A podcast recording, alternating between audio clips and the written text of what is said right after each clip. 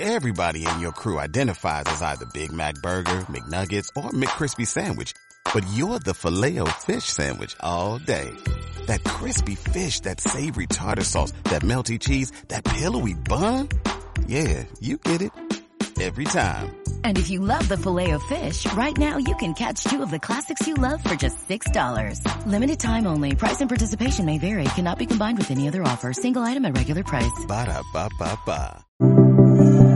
Bienvenido al podcast de BN3. Te recordamos que nos puedes encontrar en redes sociales como Iglesia BN3 Nogales. Suscríbete, comparte y activa las notificaciones. Y llegó el momento más esperado. Ahora los dejamos con la palabra de Dios. Tome su lugar, estoy muy contento y muy desafiado de ver todo lo que Dios está haciendo con ustedes. Es maravillosa eh, eh, la experiencia de estar acá. Pocas iglesias he visto crecer con, eh, con un equilibrio tan poderoso como el de ustedes. A veces se crece en número, pero no se crece en madurez discipular. Y a veces hay muy buena gente plantada en la casa, pero no hay crecimiento en, en numérico. Y yo he visto un equilibrio muy saludable en esta casa y les felicito pastores porque sé que es el trabajo de los pastores de hablar la palabra, de sembrar la semilla, de formarlos a ustedes. Gracias a Dios, que Dios les multiplique a ustedes también y que haya más como ustedes en la República Mexicana. De verdad estoy muy agradecido con Dios y muy nervioso siempre porque eh, sé que esta es una casa que sabe, eh, que conoce la palabra. Eh, es una casa que, que sabe escuchar a Dios. Tienen pastores que escuchan lo sobrenatural. Y eso es una gran responsabilidad para cualquiera que se pare en un lugar como este. O sea, no te puedes parar para decir cualquier tontería. Entonces, eso te pone en un, en un punto de mucha responsabilidad. Ustedes tienen oídos muy finos en ese sentido. Escuchan buena palabra de parte de sus pastores. Escuchan buena revelación de parte de quienes están presidiendo en este lugar. Y cuando alguien se sube, no puede menos que buscar de Dios para, para poder bendecirles. Entonces, eso es desafiante. Y, y le doy gracias a Dios por, por todo lo que está aquí pasando. Y, y está pidiéndole a Dios que me diera algo con que poder cubrir este, eh, eh, el cierre de este, de estos tres días y sentí algo de parte de Dios que quiero compartir con ustedes. Así que por favor, si me pueden acompañar, es un solo pasaje que voy a leer eh, en Segunda de Reyes capítulo 13, versículo 14 al 19. Lo voy a leer, dice así. Estaba Eliseo enfermo de la enfermedad que murió y descendió a él Joás, rey de Israel, y llorando delante de él dijo, Padre mío, Padre mío, carro de Israel y su gente de a caballo. Y le dijo Eliseo, toma un arco y unas saetas. Tomó él entonces un arco y unas saetas. Luego dijo Eliseo al rey de Israel, pon tu mano sobre el arco, y puso él su mano sobre el arco. Entonces puso Eliseo sus manos sobre las manos del rey, y dijo, abre la ventana que da al oriente. Y cuando él la abrió, dijo Eliseo, tira. Y tirando él, dijo Eliseo, saeta de salvación de Jehová y saeta de salvación contra Siria, porque herirás a los sirios en Afec hasta consumirlos. Y le volvió a decir, toma las saetas, y luego que el rey de Israel las hubo tomado, le dijo, golpea la tierra. Y él la golpeó tres veces, tres veces, y se detuvo. Puedes decir conmigo esta frase, por favor, nuevamente. Dice, y él la golpeó tres veces y se detuvo. Continuó, dice. Entonces el varón de Dios enojado contra él, le dijo, al dar cinco o seis golpes hubieras derrotado a Siria hasta no quedar ninguno. Escucha, ¿cuántos de ustedes saben que Dios quiere victorias totales para nuestras vidas? ¿Cuántos saben que el deseo de Dios es que ninguno de los, de las conquistas que Dios nos ha prometido que haríamos se quede sin lograrlo? ¿Cuántos de ustedes saben que Él desea que nuestros enemigos se queden por estrado de nuestros pies? ¿Verdad? Muy bien. Dice la escritura en este pasaje, pero ahora, por solo haber dado tres golpes, solo tres veces derrotarás a Siria. Voltea con tu vecino, por favor, y dile, no vamos a parar.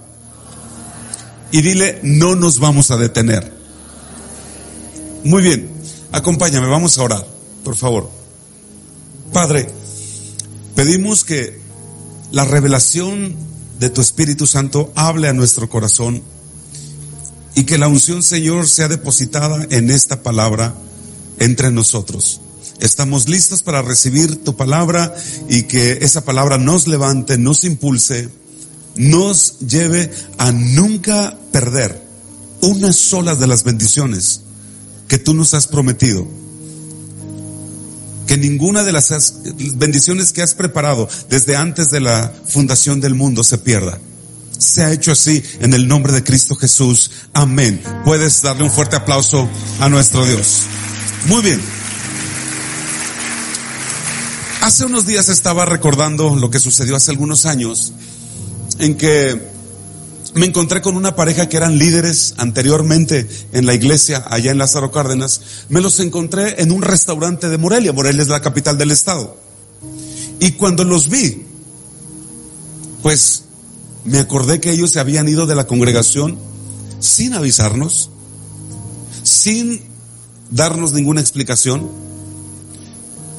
Simplemente dejaron de contestar teléfonos, simplemente no se comunicaron, nos bloquearon, a nadie nos permitieron acercarnos más. Y de pronto, después de varios meses, casi un año, me los encuentro en un restaurante de Morelia.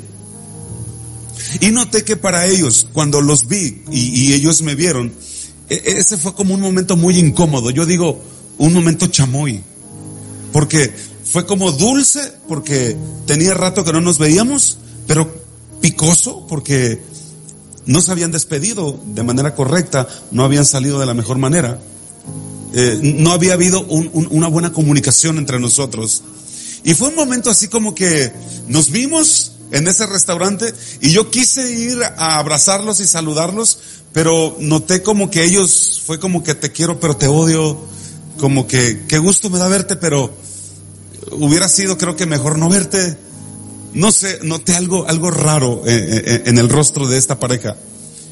Y lo único que hice fue acercarme y preguntarle cómo están. Y a la pregunta de cómo están, eso fue como el pretexto, eh, o, quizá el momento, la ocasión, para que comenzaran a platicarme todo lo que ellos estaban pasando o lo que había sucedido.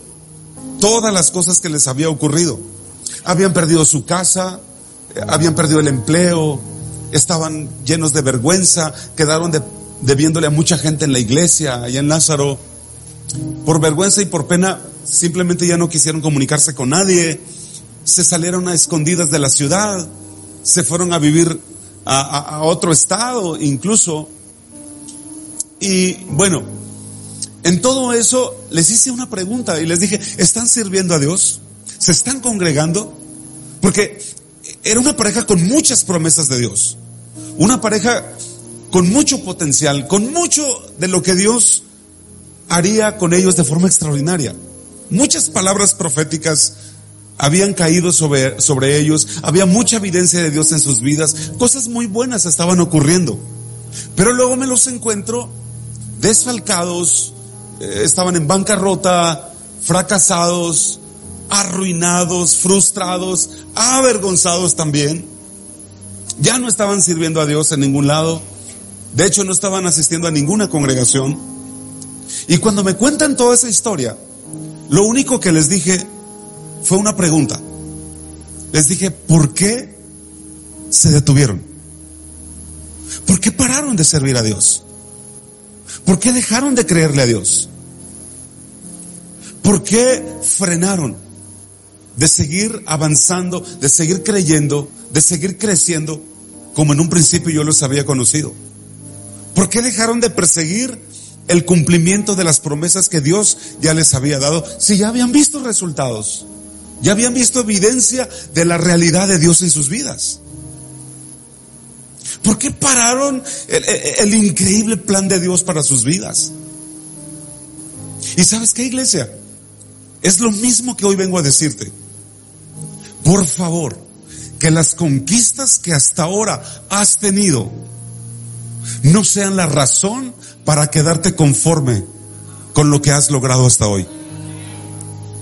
Que no sean el motivo para resignarte a no seguir avanzando, a no seguir conquistando lo siguiente que Dios está poniendo delante de ti. Miren qué increíble plan de Dios se está manifestando en la fe de sus pastores, en la fe de la iglesia, para dar el siguiente paso, para ir al siguiente lugar, y no solo para ir al siguiente lugar, sino para seguir avanzando, para conquistar todas las palabras proféticas que Dios les ha hablado desde el inicio de esta iglesia, cuando comenzaron. Por eso hoy vengo a decirte solamente una cosa, iglesia, no se detengan. Pastores, continúen avanzando en la siguiente victoria, en la siguiente conquista, que como desafío Dios ya puso delante de ustedes. Voltea con tu vecino, por favor, y dile, no vamos a parar. Dile, ya comenzamos y no nos vamos a detener. No nos vamos a detener. Porque escucha iglesia, por muy mal que se ponga el asunto, escucha lo que te voy a decir, si continúas avanzando, si continúas caminando hacia el propósito, hacia los desafíos que Dios está poniendo enfrente, escuchen, la victoria es de ustedes. La victoria es de ustedes sobre esta ciudad, sobre este estado. Oh, dale fuerte ese aplauso a nuestro Dios. Podemos decir sí, amén, a las promesas del Señor. Porque mira, Piensa un poco. ¿Te has preguntado alguna vez qué pasaría si no hubieras frenado, si no hubieras parado en aquellas cosas que tenías como metas personales en la vida? Por ejemplo, ¿cómo estuvieras ahora si no hubieras parado después de esa segunda semana de enero que fuiste al gimnasio a hacer ejercicio? Mírate, si no hubieras parado el año pasado para esta hora ya fueras un fisicoculturista. Imagínate que nunca hubieras parado de estudiar. ¿Qué pasaría si nunca hubieras parado de ahorrar? Dicen que si ahorras 100 pesos al mes, para cuando te jubilas, te, te retiras con millonario. Qué increíble sería. ¿Qué pasaría? Y no sé si has pensado, ¿qué pasaría si nunca pararas de orar? ¿Te imaginas qué nivel de unción tendrías? ¿En cinco años? ¿En seis años? Ahora, ¿qué pasaría si esta iglesia no parara de ganar almas? ¿Qué pasaría y cuántos convertidos habría en este lugar en diez años? ¿Qué pasaría si no paráramos, si no frenáramos nuestra fe y siguiéramos avanzando paso a pasito con todos los retos, con todos los desafíos y propósitos de fe que Dios tiene para nosotros? ¿Qué sería de esta iglesia en cinco, en diez años? ¿Qué pasaría si nunca paras de recibir enseñanza, formación, discipulado? ¿Qué pasaría si nunca bajaras la guardia? ¿Qué pasaría? ¿Cuánta palabra, me pregunto yo, habría en tu interior si no dejaras la palabra, si no soltaras los discipulados? ¿A qué nivel llegaría tu fe si no frenaras ninguna de las cosas que Dios tiene para tu vida? Así que voltea con tu vecino, voltea y dile, por favor no pares, no te detengas. Y en esta escritura que acabamos de leer, el rey de Israel quería una respuesta. Una respuesta que lo hiciera avanzar de donde él se veía detenido. Por causa de la amenaza de unos ejércitos que venían contra él. Y él acude con Eliseo. Porque sabe que en Eliseo había, una, un, eh, eh, había un poder de Dios en este profeta. Y el profeta, el hombre de Dios, le dice, mira rey, esto es lo que vamos a hacer. Golpea el suelo Ahora, no le dijeron cuántas veces golpeara. Pero el rey dice que solo golpea tres veces. Tres veces. Y suelta la vara. Y dice la escritura que el profeta se llena de enojo contra el rey. Porque el rey no miraba lo que Eliseo estaba viendo en lo espiritual. El rey creyó que era suficiente con solo tres conquistas. con solo tres golpes. Pero la Biblia dice que Dios nos ha dado la habilidad de que el enemigo como iglesia no nos gane ventaja, dice la escritura. Por eso cuando dice que no nos gana ventaja el enemigo, está hablando de la competencia de una carrera. Y desde el cielo, lo que los ángeles, lo que los seres espirituales están mirando sobre esta iglesia es una carrera. Por eso dice la escritura que no nos gane el enemigo ventaja. Y es que la única manera, escucha, que el enemigo puede ganarnos es cuando paras de ir hacia adelante. Cuando paramos de seguir avanzando hacia adelante. Y luego Eliseo le dice al rey, ¿por qué te detuviste? Hubieras logrado todas las victorias de forma total y completa si no te hubieras detenido de golpear. Si no hubieras pausado. Hace tiempo estaba escuchando la historia de una pareja cristiana que vivían en el estado de Utah y, se movieron, se mudaron al estado de California en aquella época de la fiebre del oro en California. Y en aquel estado vendieron su finca, vendieron sus cosas, vendieron sus propiedades, sus bienes, para comprar un terreno donde habían descubierto en California una línea característica de una veta de oro. Y se cuenta que ellos comenzaron a cavar, comprado el terreno, y empezaron a escarbar, compraron maquinaria y comenzaron a seguir la línea característica de que les mostraba dónde iba a llegar a una veta de oro. Y lo hicieron por un día, lo hicieron por una semana, lo hicieron por un mes, lo hicieron por un año, lo hicieron por tres años, cuatro. Ya iban a completar cinco años cavando. Cuando dijeron, seguramente nos equivocamos, es por demás. Qué frustración, gastamos de más. Aquí no hay ninguna veta de oro. Creo que no medimos bien, creo que nuestros cálculos fueron equivocados, erróneos y decidieron, frustrados y enojados con un espíritu de, derrota, dejar de cavar, dejar de trabajar, dejaron de seguir persiguiendo eh, eh, eh, la veta de oro. Al final ponen un letrero grande y ponen en venta sus herramientas, su maquinaria y todo con lo que estaban trabajando. Una persona por ahí que vio que el terreno y la herramienta, la maquinaria estaba muy barata, dijo, pues, ¿qué más da? Yo la voy a comprar. Probablemente en ese terreno haya algo que pueda aprovechar. Pues ya que lo venden con toda y maquinaria tan barato, pues.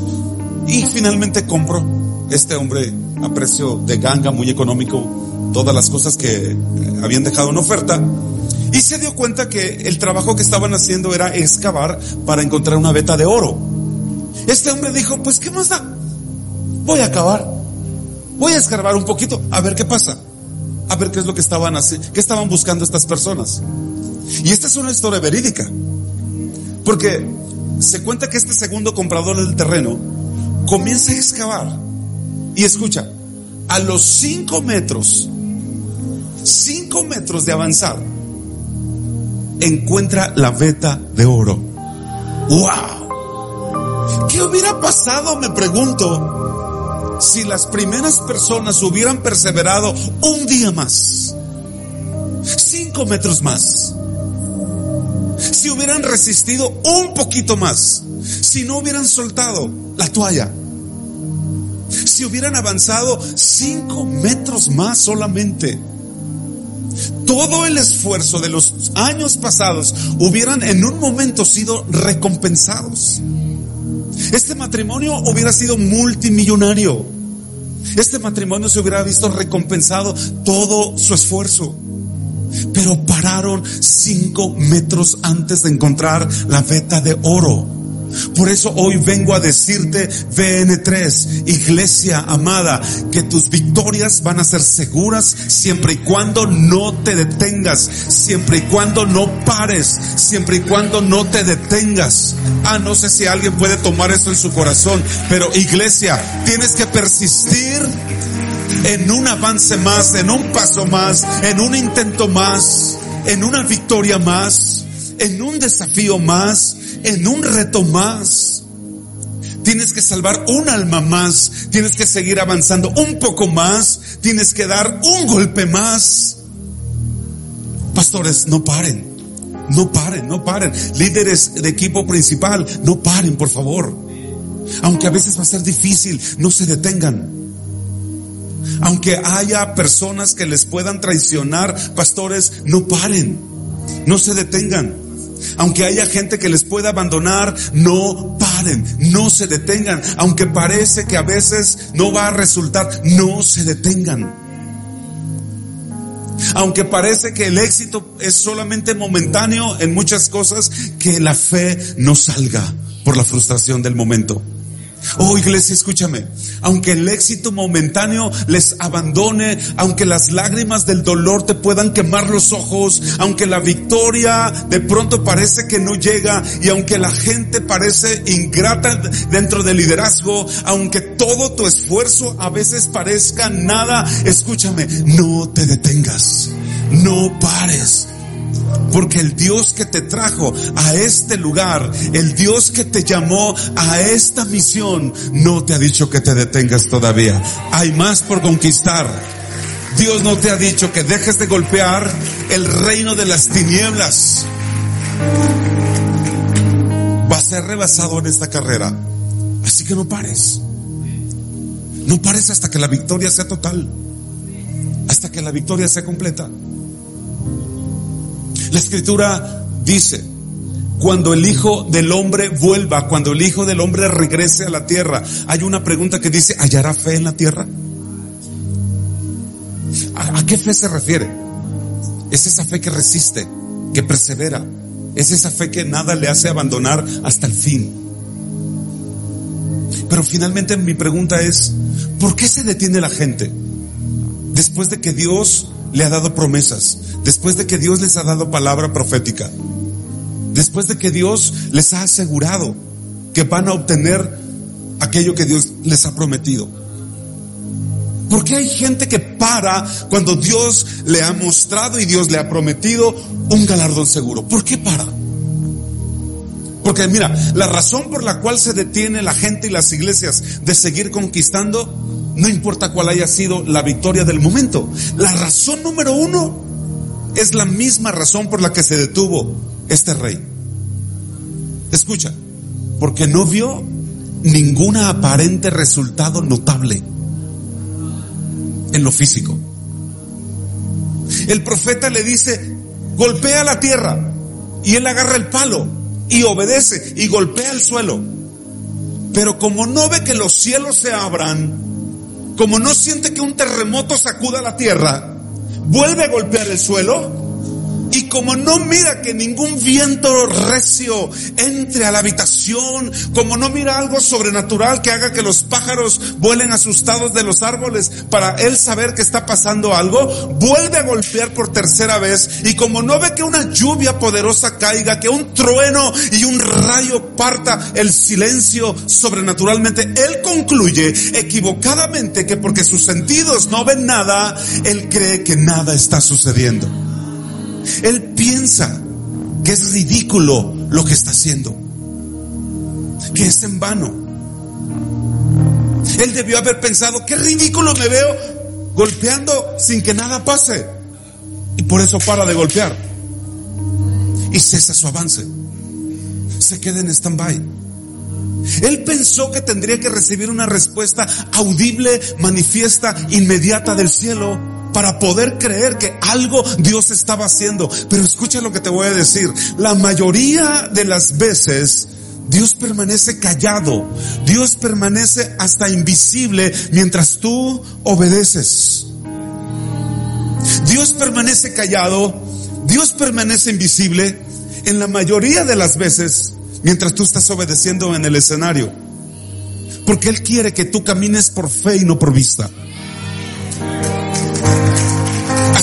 No mires que estás avanzando, si estás obedeciendo, no pares de golpear. Si no paras de golpear, si no paras de colaborar, si no paras de servir, si no paras de creerle a Dios, aunque físicamente no veas nada, si no paras de golpear, si no paras de obedecer, escúchame, estás avanzando. Aunque en lo físico no veas nada, Dios está haciendo su parte y Él está haciendo la poderosa obra que tú no alcanzas a ver.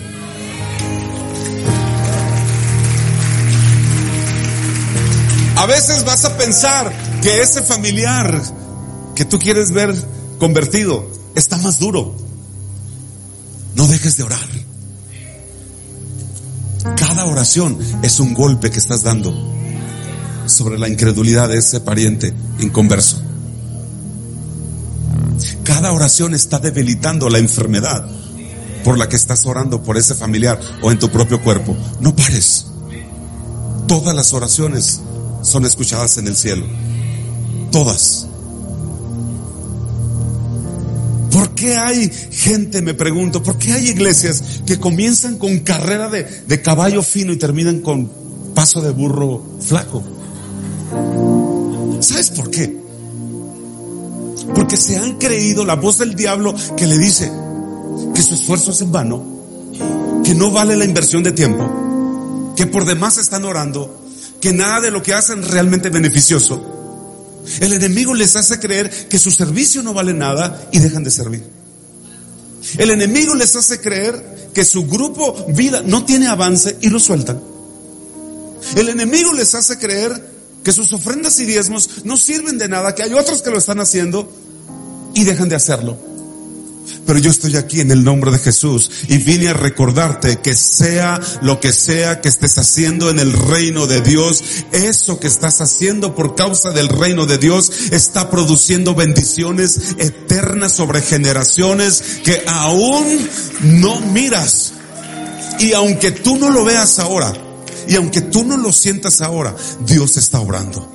Dios está trabajando. Oh, sí, voltea con el que está a tu lado, por favor, y dile, no dejes de golpear y no pares de servir, no pares de creer, no dejes de orar. Dile por favor, no pares de diezmar.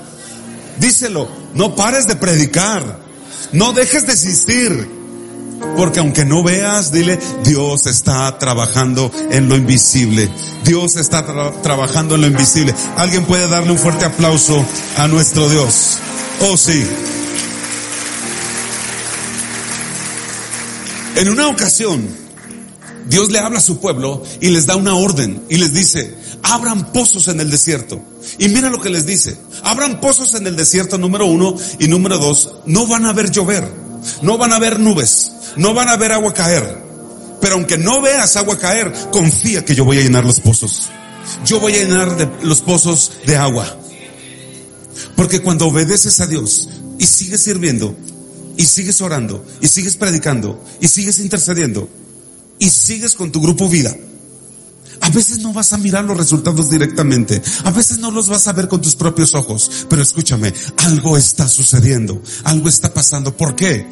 Porque Dios es espíritu. Escucha, Dios es espíritu y Dios primero se mueve en el mundo espiritual, en el plano invisible, para luego manifestarse en el mundo visible.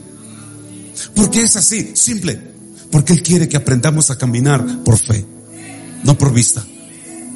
Eso significa que el hecho que no hayas obtenido lo que has querido, no significa que Dios no esté provocando lo que necesitas. Y quizá tú has pensado, ay no, es que Dios se me apareciera, si Dios me hablara, si Dios se me revelara, si yo soñara, es que si yo pudiera mirar un ángel, entonces no pararía, entonces no frenaría. Ey, ey, ey, ey.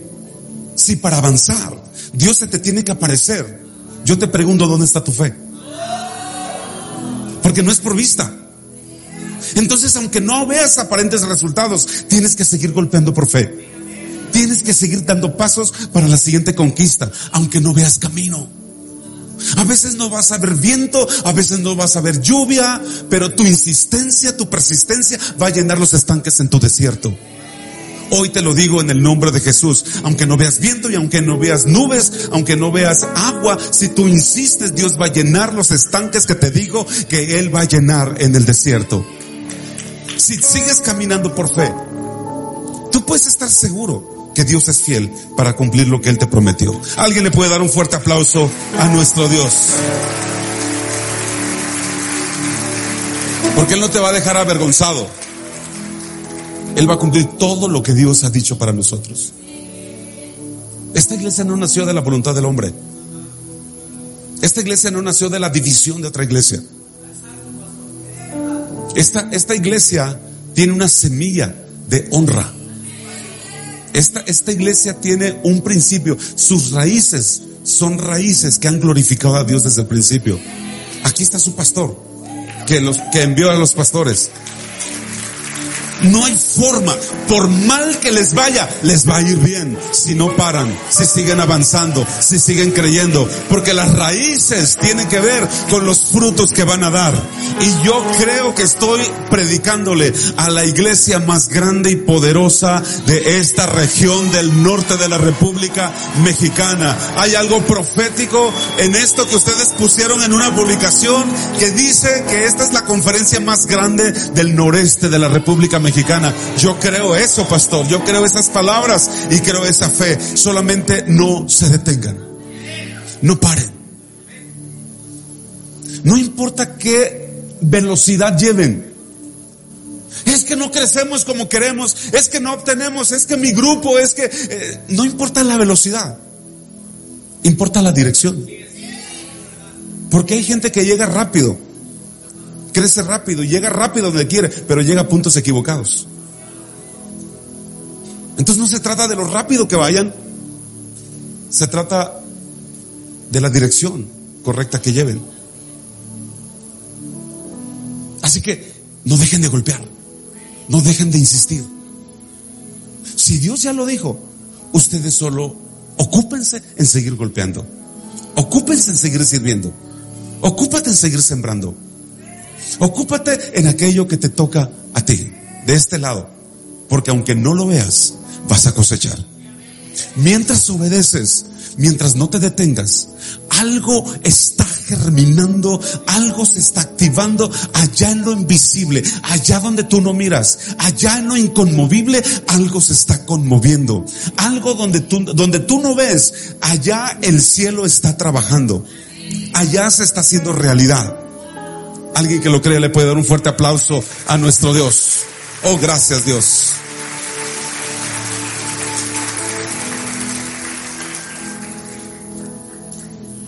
Porque mira, el día que tu esposa te dice, amor, vengo del médico y, y me dijo que estoy embarazada, pero tú no ves el bebé, pero no tienes que mirar al bebé para creer que está embarazada, porque después de nueve meses lo vas a ver lo vas a escuchar.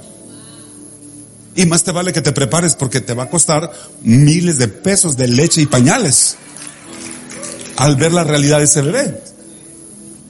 Y el rey nunca debió haber detenido la orden del profeta de seguir golpeando solo porque no estaba viendo resultados. Quizá tú personalmente nunca veas lluvia, pero tú y tus hijos van a beber de cisternas llenas por la fe que alguien le creyó. Por haber creído, por haber obedecido y por haber nunca haber, nunca haber parado. Y te voy a decir algo. El 99.9% de cristianos cuando les preguntas, oye, ¿por qué dejaste de ir a la iglesia? Oye, ¿por qué abandonaste tu fe? Oye, ¿por qué dejaste de servir? El 99.9% te va a contestar, es que el pastor, es que la iglesia, es que los líderes, es que tal persona, es que tal hermanito. ¿Por qué? Porque los seres humanos tenemos una tendencia a olvidarnos que quien nos redimió, quien nos salvó, quien nos llamó, no fue un hermano, no fue una iglesia, no fue un pastor, sino aquel que nos llamó, que fue Cristo, que es fiel para terminar la obra que Él decidió comenzar en nosotros. Y la gran tragedia de esa gente, que no son fieles en perseverar en aquello que Dios les dijo, es que llegan a obtener ciertas victorias, sí, pero nunca llegan a conocer la plenitud y la totalidad de las victorias que Dios tenía para ellos. Así que si tú comienzas y no terminas, solo dañaste gran parte de tu destino en Dios. Por eso yo te digo, no te detengas iglesia, no te detengas líder, en el nombre de Jesús.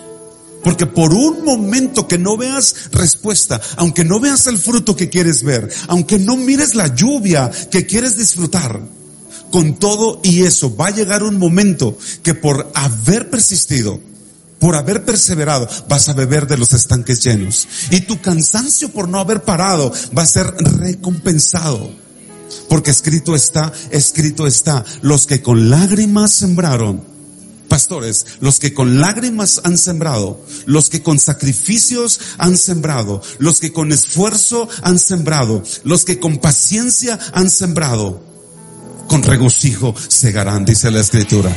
Oh, yo lo creo. Van a cegar, van a cosechar. Vamos a mirar resultados. Es su palabra. Yo estoy tan emocionado. Yo cuando fui a ver el próximo lugar donde se van a congregar, dije, Dios mío, cómo quisiera vivir en esta ciudad y ver todo lo que Dios va a hacer y ya está haciendo en esta, en, en esta ciudad. Qué maravilloso. Ustedes son parte. Yo por eso les dije el primer domingo, si yo viviera en esta ciudad, yo no la pensaba, esta sería mi iglesia. Yo asistiría a esta congregación, yo participaría de la fe que se está moviendo en todo lo que viene. Este es tu mejor lugar. Qué poderoso lo que viene. Qué poderoso lo que Dios está haciendo. Los que con lágrimas sembraron, con gran regocijo cosecharán, dice la palabra. Y los tiempos están acelerando, los tiempos están apresurando. Por eso yo te digo algo profético en esta tarde. En un corto tiempo van a estar donde Dios ha profetizado que ustedes estarían. Solamente una condición, no se detengan, no paren, sigan avanzando, pastor, pastora. La escritura dice, no nos cansemos de hacer el bien no se cansen. Y, el, profeta le dijo al rey, ¿por qué te detuviste? Si hubieras continuado, hubieras tenido la victoria total. Ahora solamente vas a tener una victoria parcial. Ahora yo hago una pregunta.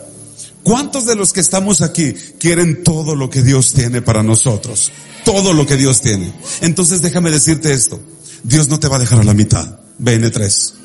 Dios no te va a dejar con la promesa retiñendo sobre tus oídos. Dios no te va a dejar con la mano extendida. La palabra de Dios dice, no somos de los que retroceden para perdición. Somos de los que prosiguen hacia la meta hasta tener la plenitud, dice la escritura, de todo lo que Dios nos ha prometido. Así que, iglesia, tienes que seguir adelante. Si no lo haces por ti, hazlo por la influencia que esa decisión va a tener sobre tus hijos. Si no sigues avanzando por ti, hazlo por las generaciones venideras. Porque quizá tú puedes decidir detenerte, como te decía ayer. Quizá tú pienses que puedes decidir parar, parar tu servicio, parar tus diezmos, parar tu colaboración, parar tu fe.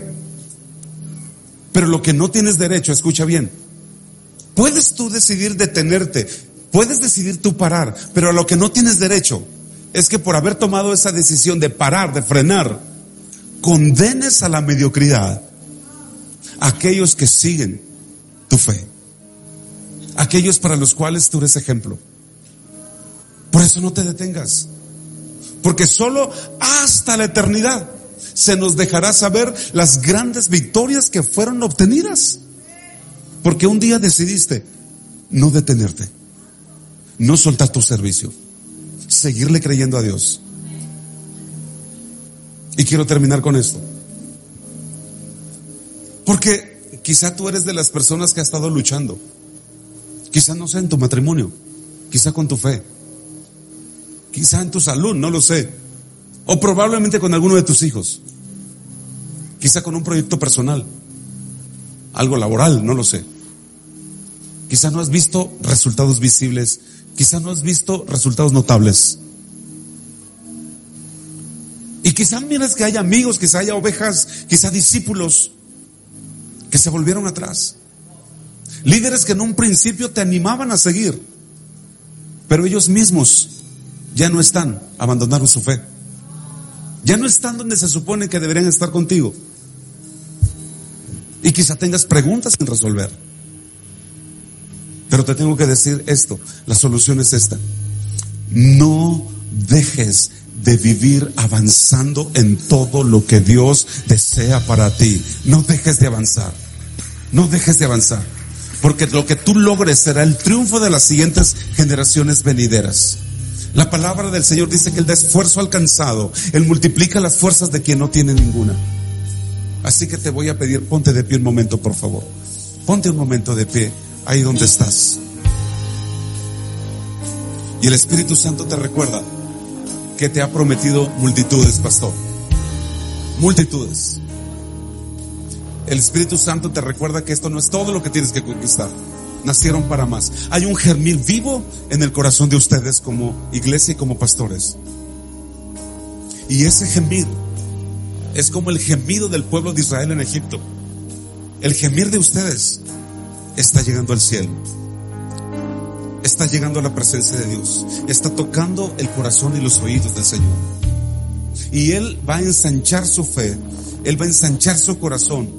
Él va a mudar su corazón para los proyectos que vienen. Él va a elevar un nuevo nivel superior de visión y de conquista. Iglesia, puedes levantar tus manos. Levanta tus manos un momentito más. Hay una necesidad de Dios de encontrar alguien en medio de su iglesia que no se detenga, que no pare. Hay una necesidad en el corazón de Dios, de un individuo, de un hombre o de una mujer que pueda llenar la necesidad de Dios, porque Dios necesita hombres y mujeres que no se detengan, que no paren, que no claudiquen, que no se detengan. Y ahí con tus manos levantadas te voy a pedir que hables un momentito con Dios y le pides que Él ensanche tu corazón para todas las conquistas que vienen. Que Él ensanche tu corazón para romper todo límite. Que Él alivie todo lo que pudiera causar dolor y que quisiera detener. Espíritu Santo, abre nuevos caminos. Que mañana, al dar la hora, todo lo que se necesita, tú lo crees tú lo fabriques. Y que no falte nada para la visión que tú pusiste en el corazón de los pastores. Dinos Dios qué es lo que quieres de nosotros, porque hemos decidido que somos una iglesia, que los siete días a la semana, los 365 días del año, te vamos a creer sin excusa. Vamos a avanzar sin excusa. Toma nuestra voluntad, Señor. Abraza, Señor, a esta iglesia. Llévalos en la fuerza de tu espíritu allá donde tú los quieres sembrar. Oh Espíritu Santo, hoy nos levantamos en el nombre de Jesús creyendo las palabras que estos tres días sembraste sobre la iglesia y retomamos nuevas fuerzas en tu poder.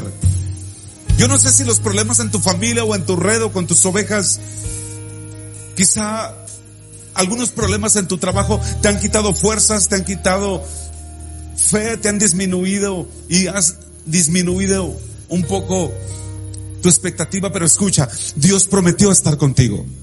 Dios prometió estar todos los días contigo hasta el fin del mundo, porque eres uno más que vencedor en Cristo Jesús.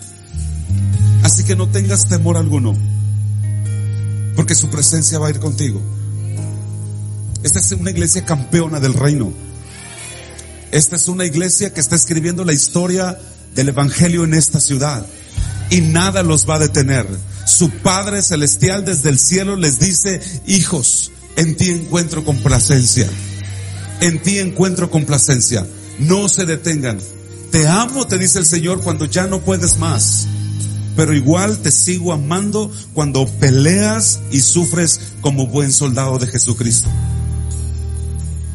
Y aunque tengas momentos que vas a llorar, no tires la toalla, pastor. Y aunque haya momentos en que parezca que nadie te va a entender, no bajes la guardia. Aunque no veas fruto inmediato, no dejes de golpear.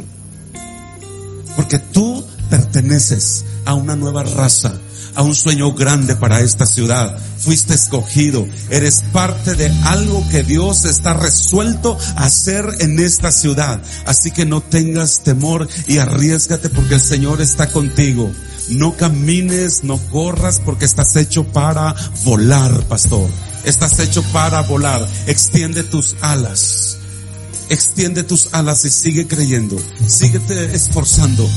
El Señor está contigo todo lo que el Señor te mostró, esta iglesia lo va a ver junto contigo. Esta iglesia lo va a ver junto contigo.